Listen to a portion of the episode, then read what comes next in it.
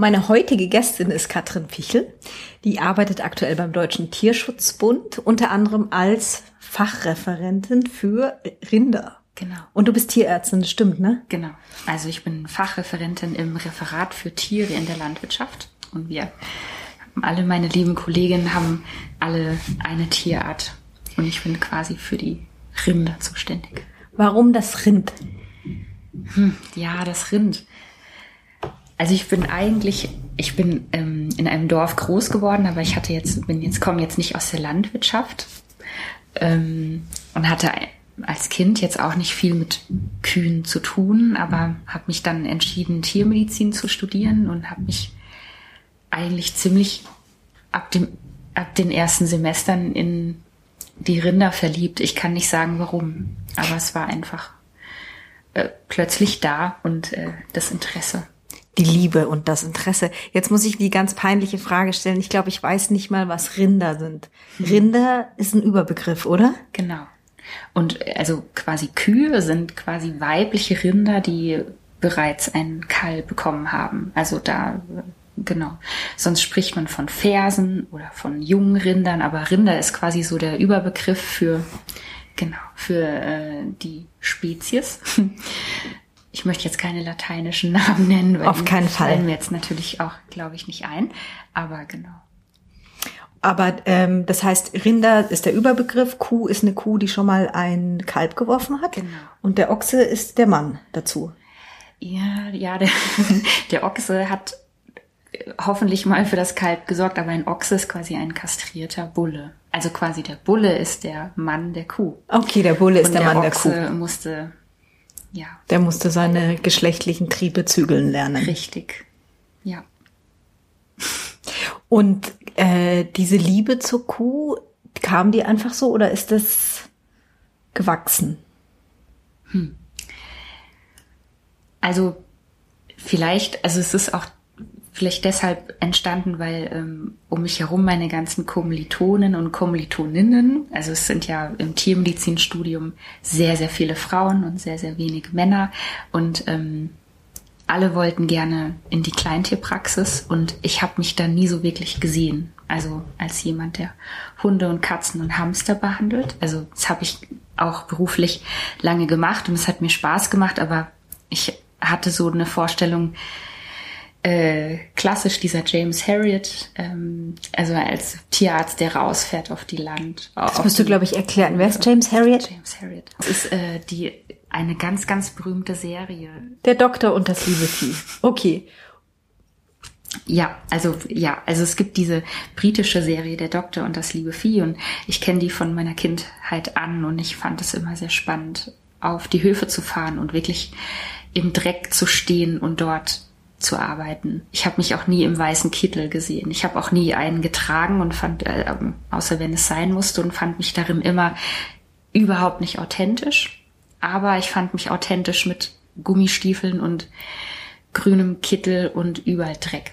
Also vielleicht habe ich mich auch dann deshalb ja für diese Tierart interessiert, überhaupt für für ähm, Tiere in der Landwirtschaft, Schweine und Geflügel und Rinder.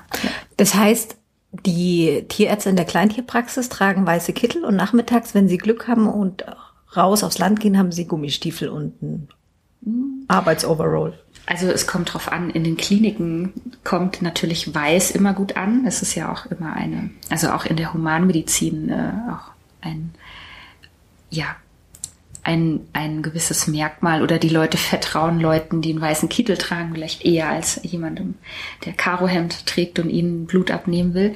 Aber ja, in den Finde ich aber eigentlich mal ganz gut. Ne? Also in den meisten Tierarztpraxen tragen die Tierärzte ähm, normale Kleidung, weil es tatsächlich die Tiere nervös macht, wenn da jemand ganz in Weiß steht, als ne, wenn das normale, wenn sie eine normale Kleidung anhaben und sie wird natürlich ja auch dreckig. Also ich habe nie verstanden, warum man Weiß trägt, aber hat wahrscheinlich was mit ja Präsenz zu tun und ja. Kannst du, also du hast gerade erzählt, äh, du warst nachmittags, äh, also in deiner, du hast ja in der Praxis gearbeitet, mhm. vormittags Kleintierpraxis, Nachmittag Landwirtschaft, so habe ich es mir, glaube ich, gemerkt irgendwann mal. Ja, also genau, also es, es war, das ist gemischt. Ich habe angefangen, ähm, 2011 und erstmal nur ähm, Nutztiere gemacht. Also ich bin nur rausgefahren und irgendwann, ähm, ja, irgendwann durfte ich auch in der Kleintierpraxis arbeiten und dann war es so bei Bedarf, genau morgens ähm, Kleintiere, mittags Großtiere oder andersrum oder beides. Und wenn man am Wochenende alleine war, dann durcheinander. Also je nachdem, welcher Anruf kam, ist man in verschiedene Klamotten gehüpft und hat Hamstern die Backentaschen ausgedrückt oder eben Kälber auf die Welt gebracht. Kälber sind dann die Nutztiere und genau. äh, die Hamster vermutlich nicht. Nein, genau. Oder was fällt alles unter Nutztieren?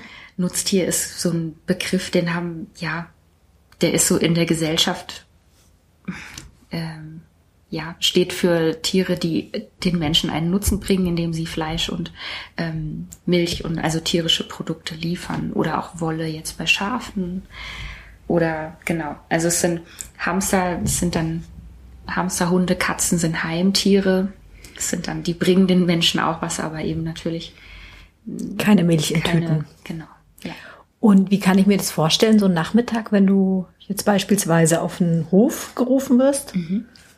Also es gab gewisse Routinebehandlungen oder Routinebesuche, die man immer gemacht hat. Also zum Beispiel, also die Landwirte mussten immer bis zu einer gewissen Uhrzeit anrufen, ähm, wenn sie eine Kuh haben, äh, die besamt werden sollte, weil, wie wir vorhin schon gesprochen haben, der Bulle ist quasi der Vater des Kalbes, aber natürlich in der konventionellen Landwirtschaft besamt der Tierarzt die Kuh mit einem ja, mit einem Stecker.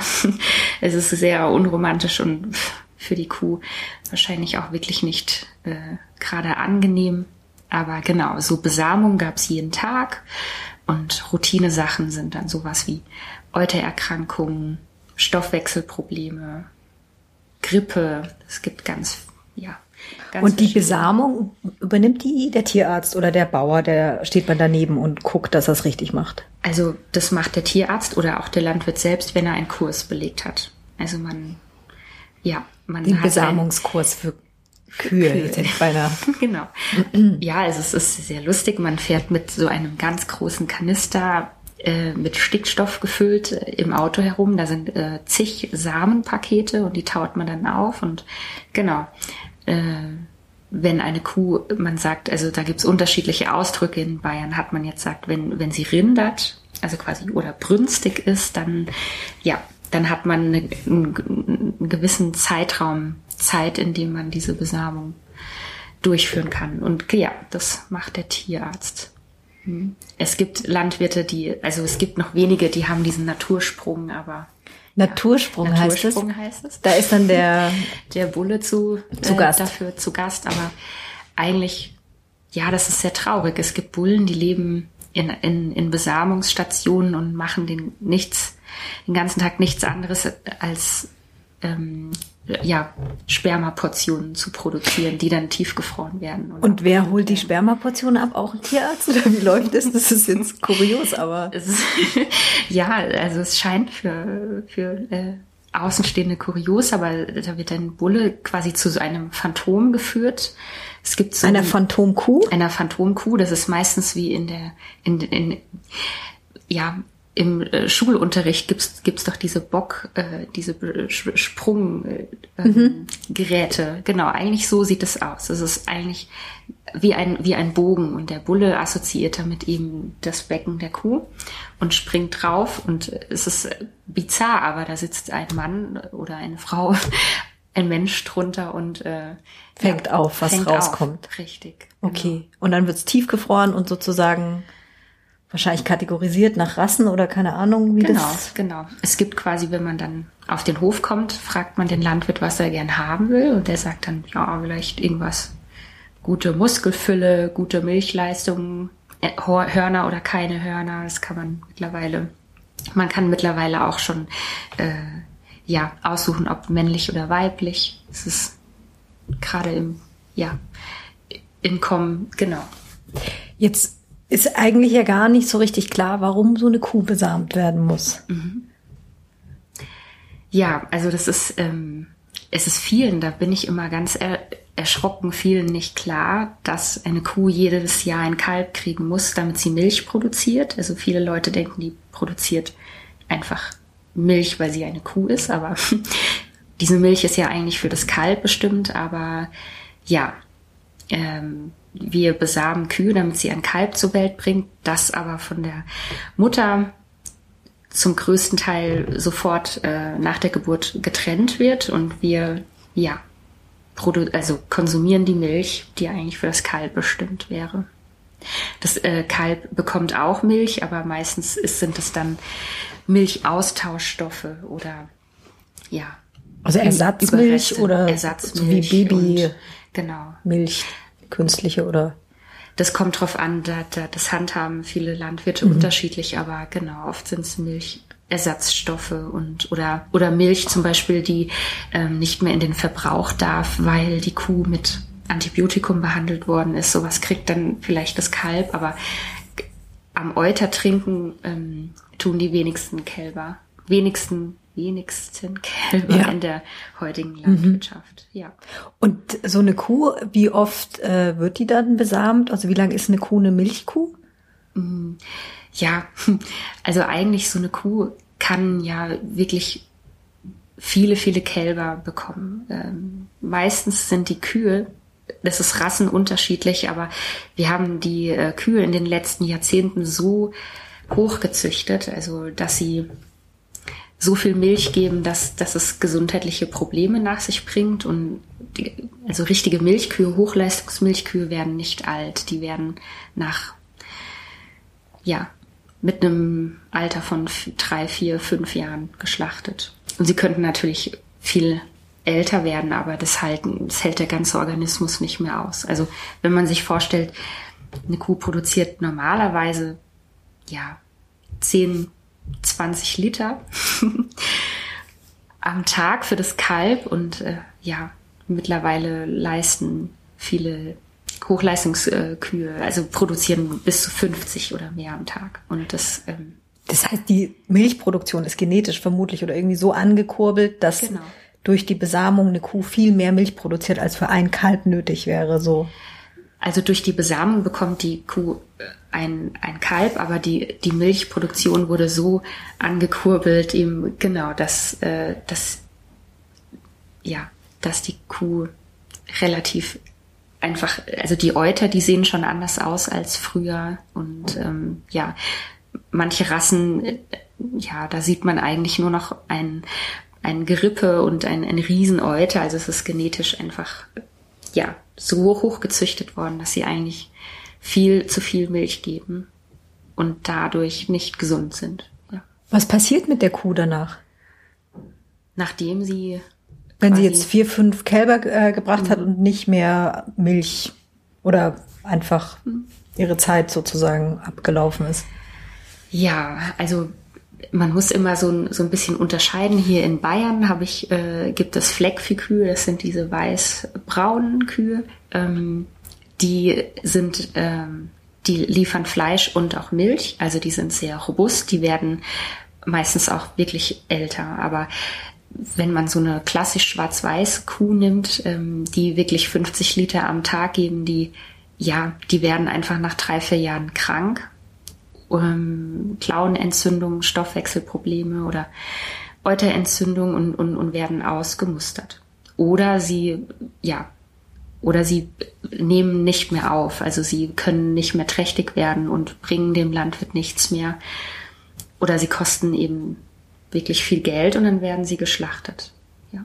Und zu billigem Hackfleisch verarbeitet, weil so eine Milchkuh, da ist nichts mehr dran. Also das, da kann das man, ist keine Mastkuh. Oder es gibt genau. gibt's Mastkühe? Mhm, genau, genau. Aber so Milchkühe sind, da kann man das Fleisch nicht äh, gebrauchen. Also der Verbraucher würde das nicht als Steak ak akzeptieren, so wie er es kennt, sondern das ist einfach eine andere andere Art Fleisch. Also auch Tierfutter vermutlich dann zum Teil, oder? Zum Teil, ja. Also es mhm. ist wie, wie bei Legehennen. Da sieht man, es gibt äh, Masthühner, die werden richtig dick und es gibt Legehennen, die legen Eier und ähm, die können am Ende ihres Lebens nicht als, äh, also das Fleisch kann nicht vermarktet werden, vielleicht als Suppenhuhn noch.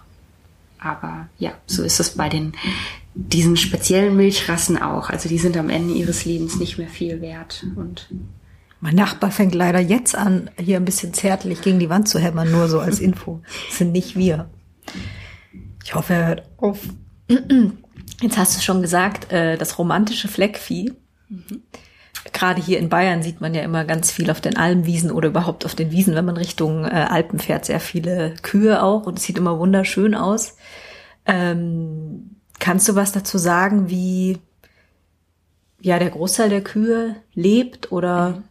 Ist es ein besonders romantisches Bild, was man da präsentiert bekommt? Ja, das ist ein sehr romantisches Bild. Das ist auch sehr schön. Also Wiederkäuer und Rinder überhaupt sind dazu gemacht, dass sie auf der Weide stehen. Es sind, ähm, sie fressen Gras, sie brauchen eigentlich nichts anderes. Also ihr ganzes Verdauungssystem ist dazu ausgerichtet, Grünfutter zu essen und das ist die artgerechteste Haltung auf, ja, dass sie eben im, im Freien sind, aber ja, in der Realität sieht es anders aus. Also der Großteil der Kühe kommt gar nicht mehr raus. Also vor allem auch ja, vor allem im Norden, wo es wirklich Tierbestände von wirklich hunderten Kühen gibt, also der, die Landwirte haben überhaupt nicht so viel Fläche, ähm, die sie den Kühen anbieten können. Und ja, die meisten werden im Stall gehalten, in Laufstellen, aber leider hier in Süddeutschland ist es auch noch sehr weit verbreitet, dass die Kühe in Anbindehaltung stehen. Das heißt, die sind oft ihr ganzes Leben lang einfach angekettet und stehen an Ort und Stelle und können sich eigentlich nur hinlegen, aufstehen, ja, nicht umdrehen ja, das ist sehr, eine sehr, ja, tierschutzrelevante Haltung. Also es ist nur ein kleiner Teil, den man eigentlich sieht, sozusagen. Es wird weniger. Also es war ähm, in den, also die Anbindehaltung wird, wird weniger, aber es gibt immer noch viele Betriebe, die eben ihre Kühe so halten und die auch keinen, ja, es sind meistens ähm, Land, Landwirte, die schon ein bisschen älter sind, die haben den Hof so übernommen von ihren Eltern, die haben keine Nachkommen, die vielleicht was verändern wollen und die, die, sie haben keine andere Möglichkeit, außer jetzt wirklich umzubauen. Aber da ist auch die Frage, wie lange sie den Hof noch haben. Deswegen, ja. Kannst du vielleicht, also weil das trifft ja auch das Thema konventionelle, Landwirtschaft und eigentlich biologisch oder biologisch alternativ oder weiß nicht genau, was die Fachbegriffe sind der. Landwirtschaft. Äh, kannst du es am Beispiel von der Milchkuh so den Unterschied schildern? Jetzt so im Alltag der Kuh? Also in der ähm, in der Öko-Verordnung steht drinne, dass äh, Rindern ähm, Freilauf äh, angeboten werden muss, äh, wenn die Witterungsverhältnisse es erlauben. Also es ist ein bisschen schwammig. Das ist die europäische Öko-Verordnung. Und in, es gibt Ver Verbände, so wie Demeter oder ähm, Naturland, die haben natürlich strengere Vorgaben. Also da kommen die Kühe auch raus. Aber es gibt tatsächlich noch Biobetriebe, die haben ihre Kühe auch angebunden. Und da ist es so, dass sie ja an Ort und Stelle den ganzen Tag stehen bestenfalls liegen können, ohne ihr Nachbartier zu stören. Vor ihnen äh, ist ein Futtertisch und ja, eine Tränke und das war's. Der Landwirt kommt zweimal täglich zum Melken, der Tierarzt zum Besamen und wenn es ganz ähm, schlecht läuft, dann kriegen sie auch auf der Stelle ihr Kalb. Und das, das ist eben wirklich nicht schön zu sehen, weil eine Kuh in der Geburt sich eigentlich abgrenzt von anderen Kühen und ähm, alleine sein will und wirklich sich viel bewegt und sich viel hinlegt und wieder aufsteht. Und ähm, diese Bewegung ist den Kühen in Anwendehaltung eben verwehrt. Also, das heißt im Grunde genommen jetzt als Verbraucherin oder jemand, der im Supermarkt zur Biomilch greift, der weiß damit nicht, ob es artgerecht ist, sondern vor allem nur, dass das Futter wahrscheinlich von den Zusätzen her kontrolliert ist, oder? Genau, also dass die, dass die ähm, Kühe äh, mit Ökofutter gefüttert worden sind. Und also die Ansprüche in der Biohaltung sind schon höher und strenger und viele ähm, Kühe haben auch Kontakt zum Außenklima, aber ja, es ist, wenn man nicht auf die äh, Produkte von den Ver Verbänden zugreift, nicht sicher, ob ja, was eigentlich, wie das Tier gehalten worden ist. Da gibt's noch keine spezielle Kennzeichnung für. Mhm. Ja. Jetzt gibt es, hast du gerade schon gesagt, ich meine, Milchkühe müssen Kälber ähm, gebären, damit sie Milch geben. Gibt es denn überhaupt noch Landwirtschaft, wo tatsächlich auch die Kälber bei den Kuh, bei den Kuhmüttern hätte ich jetzt beinahe gesagt, ja. aber noch eine ja. Zeit lang mit ihnen auf der Weide sind oder im Stall? Mhm. Also es gibt die sogenannte Mutterkuhhaltung. Ähm, also das sind dann aber Kühe, die sind nicht für die, also die werden nicht für die Milchproduktion hergenommen, sondern für Fleisch. Ähm, da, ja, das ist eine extensive Haltung, da ähm, wachsen die Kälber bei den bei den Müttern auf. Also im, im Herdenverband, also ganz natürlich, so wie es eigentlich auch, auch sein sollte. Und mittlerweile gibt es aber auch bei Milchlandwirten ähm, ein paar Biolandwirte, die eine muttergebundene Kälberaufzucht führen. Das heißt, die melken die Kühe, aber die Kälber dürfen auch eine gewisse Zeit trinken. Also es ist so eine sehr schöne Sache und ich hoffe, da wird in Zukunft ähm, viel mehr auf solche Verfahren ausgewichen. Ja. Und äh, aber eigentlich standardmäßig werden sie getrennt und man genau. sieht das ja auch, also ich kenne es jetzt nur so vom Spazierengehen, wenn man ein bisschen weiter draußen nach Bayern fährt, dass bei vielen Höfen eben die Kälber eigentlich draußen nochmal in so kleinen Stallungen so gehalten wird. Mhm. Ja, genau, in ja. so Iglus. Ja. ja, es ist sehr, sehr. Also ich habe ich habe es auch wirklich, das war eigentlich das ähm, schwierig, Schwierigste für mich an der, bei der Geburtshilfe, dass das Kalb getrennt wird. Aber wenn man überlegt, manche Landwirte lassen das Kalb noch ein paar Stunden bei der Mutter, aber je länger das Kalb bei der Mutter ist, desto ähm, enger wird ihre Verbindung und desto schlimmer wird es. Also deswegen tun die meisten Landwirte das Kalb sofort nehmen und eben in, in solche Iglus bringen. Erstmal in der Einzelhaltung und dann irgendwann werden sie in der Gruppe gehalten und draußen, es härtet die Kälber ab ähm, vom Immunsystem und von der Luft ist es gut, wenn sie draußen gehalten werden, aber klar, ähm, das Muttertier leidet und das Kalb auch. Also man hört schon sehr oft, dass sie, dass sie rufen und ähm, dass das Muttertier ruft und ja. Was hat es mit dir gemacht als Tierärztin, wenn du sowas miterlebt hast? Ja, ich glaube, deswegen habe ich mich irgendwann auch von der vom praktischen Tierarztalltag verabschiedet mich hat es irgendwann ähm, ja moralisch äh, konnte ich das nicht nicht mehr. Also mich hat das sehr traurig gemacht, was äh, was da passiert ist. Und das liegt nicht an den an den Landwirten selbst. Die sind einfach nur Teil dieses Systems. Also das eigentlich auch einfach sehr krank geworden ist. Unser Bezug zu tierischen Lebensmitteln und je billiger, desto besser. Also die Landwirte sind gezwungen, so zu arbeiten. Die würden es wahrscheinlich auch anders machen, wenn sie bezahlt werden würden dafür. Ja, aber mich hat's äh, einfach traurig gemacht, auch wenn so kleine Kälber kriegen in den ersten Wochen oft Durchfall und äh, dann kamen wir, um sie zu, zu behandeln und man hat immer gemerkt, wie, wie gut es ihnen tut, angefasst zu werden und ähm, ja, gestreichelt zu werden auch mal und oder sich einfach um sie zu kümmern. Und meistens ist da einfach nicht viel Zeit im Tierarztalltag. Da wird schnell behandelt und man fährt wieder und ja. Und die Kälber haben ja dann auch, werden ja wahrscheinlich auch irgendwie sortiert, was mit den Kälbern passiert, oder? Ja, die, also genau, also die werden sortiert in dem Sinne, dass zum Beispiel beim Fleckvieh ist es wieder sehr gut, dass die männlichen Kälber und die weiblichen Kälber eigentlich den gleichen Wert haben. Die weiblichen werden irgendwann wieder für die Milchproduktion genommen, die männlichen gehen in die Mast. Bei den Hochleistungskühen, ähm, äh, zum Beispiel bei den Schwarzbunden, ist es so, dass die männlichen Kälber eigentlich nicht viel wert sind. Fleckvieh sind die mit den braunen Flecken? Fleckvieh sind die mit den braunen. Und, und die anderen nennt man Schwarzvieh, das sind die mit sind es die mit den schwarzen Flecken oder die ganz schwarzen? Ähm, die, diese schwarz-weißen, so mhm. wie wir uns eigentlich so eine Kuh äh, klassisch vor, vorstellen, die schwarz-weißen, das heißt, das sind die Schwarzbunden oder auch mhm. Holsteiner genannt.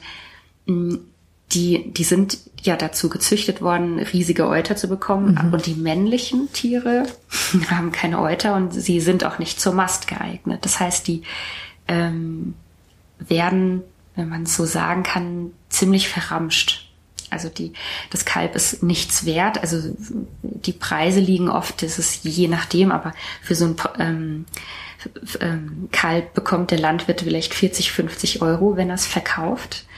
Und der muss sich dann natürlich schon überlegen, wenn so ein Kalb Durchfall kriegt oder behandelt werden muss, kostet die tierärztliche Behandlung genauso viel wie wie er für das Kalb ähm, einnehmen kann. Und deswegen werden diese jungen Kälber von ähm, schwarzbunten Tieren, also die, vor allem die männlichen, ja, sehr, sehr jung geschlachtet, kurz gemästet und äh, das ist sehr traurig. Also gerade in Norddeutschland gibt es da Riesenbetriebe, wo viele junge Kälber stehen, die nach zwei Wochen schon weit transportiert werden und nicht wiederkäuergerecht gefüttert werden, so dass auch das Muskelfleisch schön hell ist, so wie der Verbraucher sich das wünscht, Kalbfleisch. Also sie haben sozusagen auch gar keine lustigen zwei Wochen, weil sie da schon.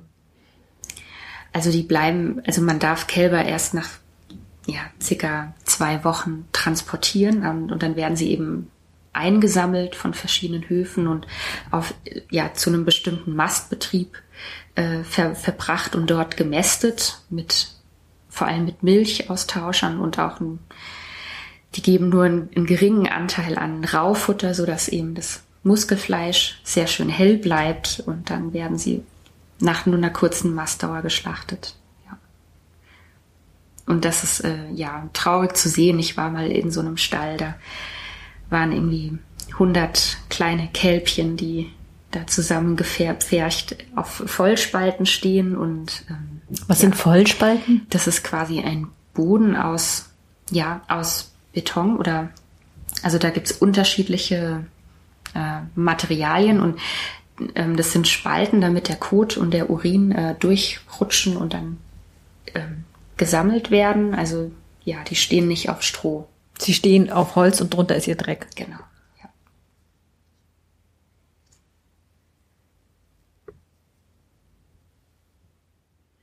Jetzt sind wir betreten, die ganzen kleinen Kälbchen. Ähm, du hast mir im Vorfeld noch so ein Video geschickt. Das fand ich ganz lustig. Da hat man, ich glaube, oh Gott, jetzt kommt's wieder. Was waren das? Äh, das, das, das waren äh, äh Jungrinder, die sind Jungrinder. einem, äh, ja, die sind einem kleinen Auto hinterhergerannt. Meinst du das? Ja, genau, genau. Ich fand das so lustig, weil da ist ein Spielzeugauto, also ein ferngesteuertes, relativ mhm. großes Spielzeugauto mhm. zu sehen. Und ähm, ich verlinke das Video auch noch.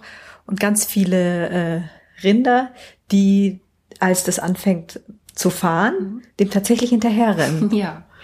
Ja, das ist, äh, Rinder sind eigentlich überhaupt wahnsinnig tolle, neugierige Tiere. Also ähm, es gibt unzählige Videos auf YouTube, was passiert, wenn zum Beispiel Kühe, die ihr Leben lang an, angebunden äh, waren, oder was heißt ihr, ihr Leben lang, ein, ein paar Jahre, das erste Mal Wiese sehen und ähm, die flippen völlig aus. Also die rennen äh, dann diese Wiese entlang und kriegen sich gar nicht mehr ein. Und so ist es auch bei Kälbern eigentlich. Ähm, sind sie sind die sehr fidel und neugierig und hüpfen rum und schmeißen sich auf den Rücken und ja, rennen Autos hinterher, wenn sie könnten. Das heißt, die Kuh ist gar nicht nur, wenn sie jetzt eine glückliche Kuh ist, äh, unbedingt entspannt und träge. Man verbindet ja ganz oft mhm. ähm, Wiederkäuen und entspannte Kühe, also eine Kuh, die so rumsteht. Ja. Zumindest war das meine Sicht, aber sie sind eigentlich auch ganz fidel unterwegs. Ja, sie sind sehr fidel. Sie können sehr, sehr ähm, gezielt zum Beispiel ausschlagen oder schnell sein, also da wie Pferde eigentlich, also die können sehr sehr gefährlich sein und ihren doch sehr ähm, groben Körper wahnsinnig gut einsetzen und sie sind äh, ja sehr klug. Also man sagt, ich weiß nicht, wo, wo dieser Ausdruck herkommt, dumme Kuh, aber Kühe sind wirklich kluge Tiere und ähm, verstecken sich vielleicht hinter dieser leicht phlegmatischen äh, Verhaltensweise ganz gut, aber ja. Ähm, jetzt habe ich mir noch das Stichwort Wiedercoin aufgeschrieben, weil du mir mal erzählt hast, dass das für die Kuh eigentlich wie eine Art meditativer Zustand ist. Stimmt es? Oder? Mhm. Also das habe ich mal gelesen, dass Forscher äh, haben die ähm, Kühe an ein EEG gehängt und die, also die Hirnströme quasi ver verglichen. Beim Wiederkauen also verglichen mit Menschen, die meditieren und haben fast dieselben Hirnströme aufzeichnen können. Und das, viele Landwirte berichten das auch, wenn, wenn eine Kuh genüsslich wiederkaut. Das heißt, also Kühe haben ähm, mehrere Mägen, also vier Mägen und ähm, also einen riesigen Pansen, wo das Grünfutter dann ähm, ja quasi gärt und ähm, ein Vormagen und dieser Magen schleudert immer einen gewissen Anteil von Futter wieder hoch, der wird nochmal gekaut und wieder runterschluckt und irgendwann passiert der auch die anderen Mägen und genau dieses Wiederkauen ist für Kühe ja lebenswichtig und äh, ja. Damit, damit sie sozusagen die ähm, das Essen so kleingliedrig mhm. wird oder? Genau. Und ja, also das ganze Magensystem äh, ist so ausgelegt dafür, dass dieser Brei eben sehr, sehr gut äh, vor wie ja fermentiert wird und im Pansen dann sind äh, Mikroben, also eine riesige Anzahl unterschiedlicher Bakterien. Ähm, ich wollte gerade sagen, Kühe enthalten. haben sicher ganz tolle Darmbakterien. Ja, also es sind unzählige und äh, ähm, je nachdem, wie man eine Kuh füttert, bestenfalls sind das eben Bakterien, die eben Grünfutter aufschlüsseln können und dann ähm, ja zur Weiterverarbeitung vorbereiten. Und man sagt auch oft, äh, Kühe könnten Zeitungspapier fressen. Das ist ja Zellulose und diese Darmbakterien machen sogar aus Zeitungspapier irgendwann brauchbare Substanz, sodass und der Kuh wird es dabei gut gehen noch? Ja, also zu viel Zeitungspapier wäre natürlich schlecht. Nicht, dass jetzt die Landwirte auf irgendeine komische Idee kommen und nee, die wissen, glaube ich. Die Bildzeitung an ihre Kühe verfüttern. Ja, die könnte man wirklich verfüttern. Aber äh, ja, äh, also bestenfalls Grünfutter, weniger Zeitung und dann ja. Jetzt habe ich äh, mache ich einen ganz blöden Break. Ähm, du hast vorhin von Kälbern geredet und dass du auch als Tierärztin mal ein Kalb gestreichelt und geschmust hast. Öfter schon. Die, weil die ja eigentlich oft sehr, ähm, ja, allein und getrennt dann von der Kuh auch sind. Mhm. Es gibt ja auch Tiere, die man nicht unbedingt oder ich nicht immer ist Streicheln gut. Genau. Ja, ja, also ähm, Du willst, glaube ich, auf die Heimtiere aus. Ja, ich will auf die Kaninchen raus. ja.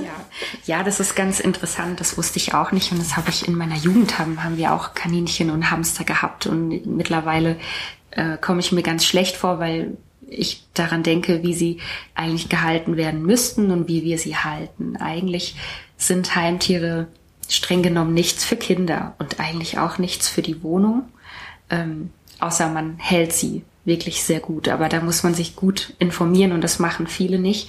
Und Kaninchen können tatsächlich durch, ähm, durch Streichelaktivitäten, also die weiblichen Tiere, äh, da wird der Eisprung ausgelöst. Das heißt, durch eigentlich sind sie nicht für Kinder gemacht, die den ganzen Tag an den Kaninchen äh, mit, mit, mit ihnen spielen wollen und sie streicheln, weil man den Zyklus des Tieres durcheinander bringt und ja. Also durch den Rücken streicheln, wenn man den Rücken mhm. streichelt sozusagen. Ja, ja genau. Und äh, ja, auch so von, von, ihren, von ihrer Wesensart, zum Beispiel Hamster sind Tiere, die ähm, sind nachts aktiv, aber nachts schlafen Kinder, die wollen sich natürlich tagsüber mit dem Tier beschäftigen und ja, man bringt den Rhythmus vieler Tiere durcheinander, indem man ihnen ja Verhaltensweisen aufdrücken will, äh, die für einen gut sind, aber nicht zwangsweise für das Tier. Genau. Spannend. Ja, und bei Kälbern hat man tatsächlich herausgefunden, dass ähm, Kälber, die sehr viel Körperkontakt hatten äh, und ähm, ja gestreichelt wurden, dass die später äh, ja zutraulicher sind und hat tatsächlich auch mehr Milch geben. Aber es war nur so eine ganz kleine, ganz kleine Forschungsgruppe. Das ist nicht, sind keine signifikanten Werte oder keine großen Publikationen, aber ich glaube daran schon, dass, ja, dass eine Mensch-Tier-Beziehung gerade bei Kühen wahnsinnig wichtig ist, wenn man mit Rindern arbeiten will. Jede Kuh ist ja auch anders in der Persönlichkeit. Ja.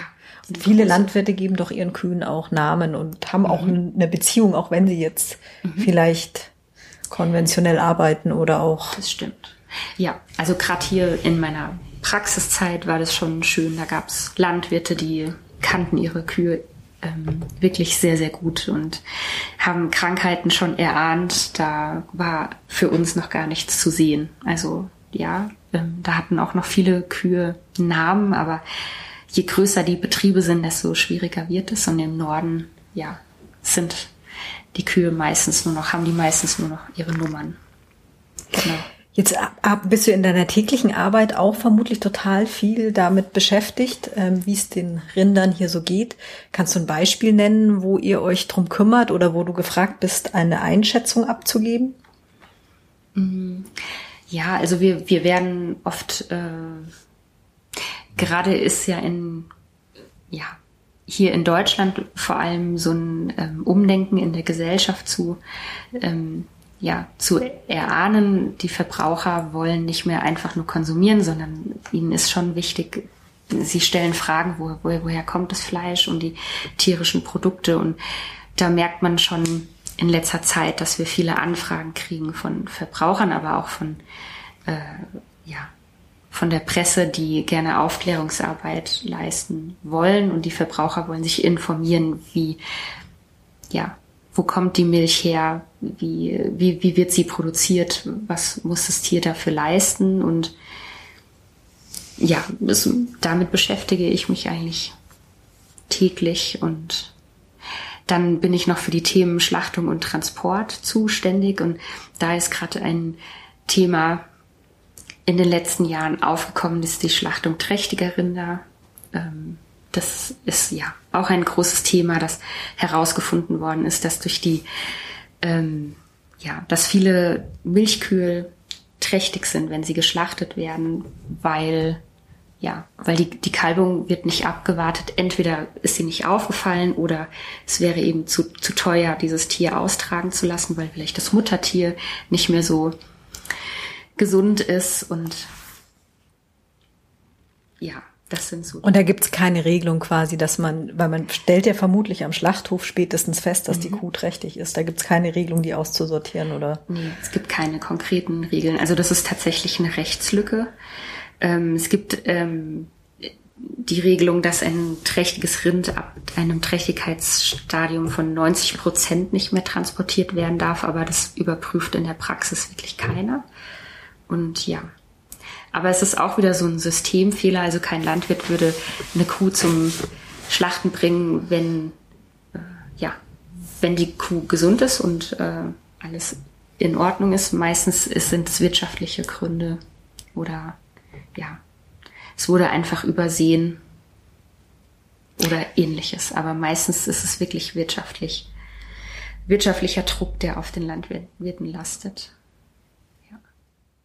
Das heißt, ähm, deine Aufgabe ist es auch wirklich bei Schlachtungen oder Schlachthofen, bei Schlacht, in, Gott, in Schlachthöfen da zu sein und zu kontrollieren, beziehungsweise, ich meine, ihr seid ja eigentlich, ihr macht ja eigentlich Lobbyarbeit. Mhm, genau.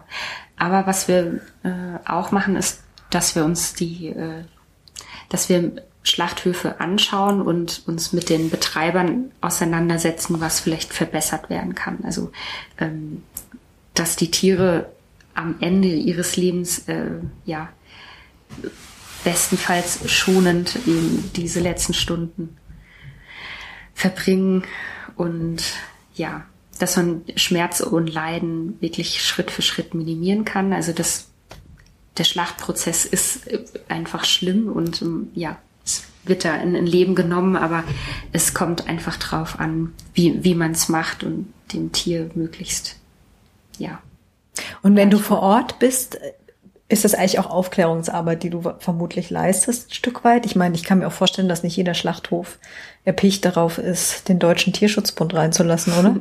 Ja, das stimmt, obwohl es da schon mittlerweile ähm, ja ähm, viele Schlachthöfe gibt, die da auch dankbar sind oder ja sich beraten lassen wollen und viel ver viel verbessern möchten und dann für so eine ja für sowas ganz dankbar sind. Und hast du da Mechanismen für dich selber, wenn du da so mit reingehst und das siehst und dann irgendwie wieder nach Hause gehst und denkst?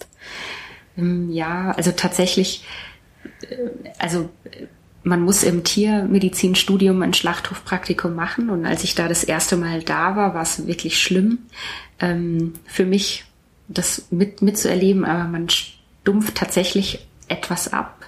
Und ich habe auch, ja, ich richte mich darauf ein, was ich jetzt sehe und versuche nicht arg nachzudenken, aber es hängt mir, ja, also es fällt mir auch schwer. Also gerade wenn ich Tiere in der, in, in, in diesen Wartebuchten sehe, die dort stehen oder liegen und eigentlich darauf warten, jetzt gleich geschlachtet zu werden. Und man guckt denen in die Augen. Es ist immer wieder, ja, eine, eine Überwindung, aber ich muss mir, ich sag mir dann einfach ständig, wenn Leute Fleisch essen, dann müssen Tiere geschlachtet werden und ähm, wenn das wenn es passiert, dann sollte die Schlachtung immer weiter verbessert werden und dann dafür sind wir dann da. Es ist ja auch so, ich habe äh, Tiere wissen das ja, oder? Dass sie jetzt mhm. nicht mehr lange haben. Also ich habe mal nur gehört von dem Angstscheiß, der ja schon bei den Viehtransporten mhm. deutlich wird, dass viele Kühe und Schweine anders riechen. Ja, also die riechen das also die riechen tats tatsächlich zum Beispiel, ähm, ja, äh, durch den ganzen Stress äh, produzieren sie äh, ja Hormone und äh, Stoffe, die dann sich auch im Urin und im Kot wiederfinden und das riechen die Tiere natürlich. Irgendwas ist anders und hören sich, also hören vielleicht Laute von anderen Tieren, die schon im Schlachtprozess sich befinden und oder riechen Blut natürlich, sowas ja, mhm. also ich denke, sie ahnen, ähm, erahnen da eine äh, Situation, aus der sie eigentlich gerne fliehen würden. Hm, liebe Katrin, schön, dass du äh, bei Abendgrün heute dabei warst. Zum Schluss würde ich dich gerne noch fragen, was würdest du dir denn äh, für die Kuh wünschen? So, wenn du aus dem Bauch raus sagen, was entscheiden dürftest. Ähm, ja, ich würde mir wünschen, dass wir der Kuh, aber auch eigentlich den allen landwirtschaftlich genutzten Tieren ähm, ein artgerechtes Leben ermöglichen und unseren Konsum so zurückschrauben, dass das möglich ist. Und ähm, es kann nicht sein, dass Mineralwasser teurer ist als Milch. Und ähm, ja, da muss ein Umdenken ähm, stattfinden. Also ich wünsche mir, dass jedes Rind auf, auf, auf Gras steht und vielleicht Motorautos hinterherrennen kann, wenn es möchte. und äh, ja, dass sie nicht nur eine Nummer im Stall sind und äh, wie Maschinen Milch produzieren und am Ende ihres kurzen Lebens ausgemustert werden, ohne ja, ohne richtig als Rind gelebt zu haben. Da schließe ich mich an und bedanke mich nochmal. Schön, dass du da warst. Gerne. Und ja, ihr könnt gerne Kommentare schreiben oder Anregungen für Themen. Ich sag bis zum nächsten Mal. Tschüss. Tschüss.